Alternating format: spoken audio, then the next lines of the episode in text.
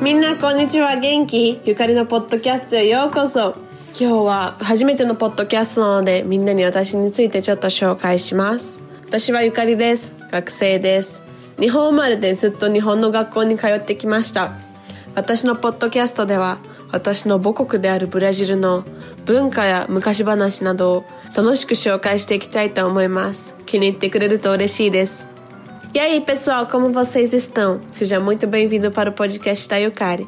Hoje, como é o primeiro podcast, eu vou estar me apresentando um pouquinho para vocês. Eu sou a Yukari, sou estudante, nasci no Japão e sempre estudei em escola japonesa.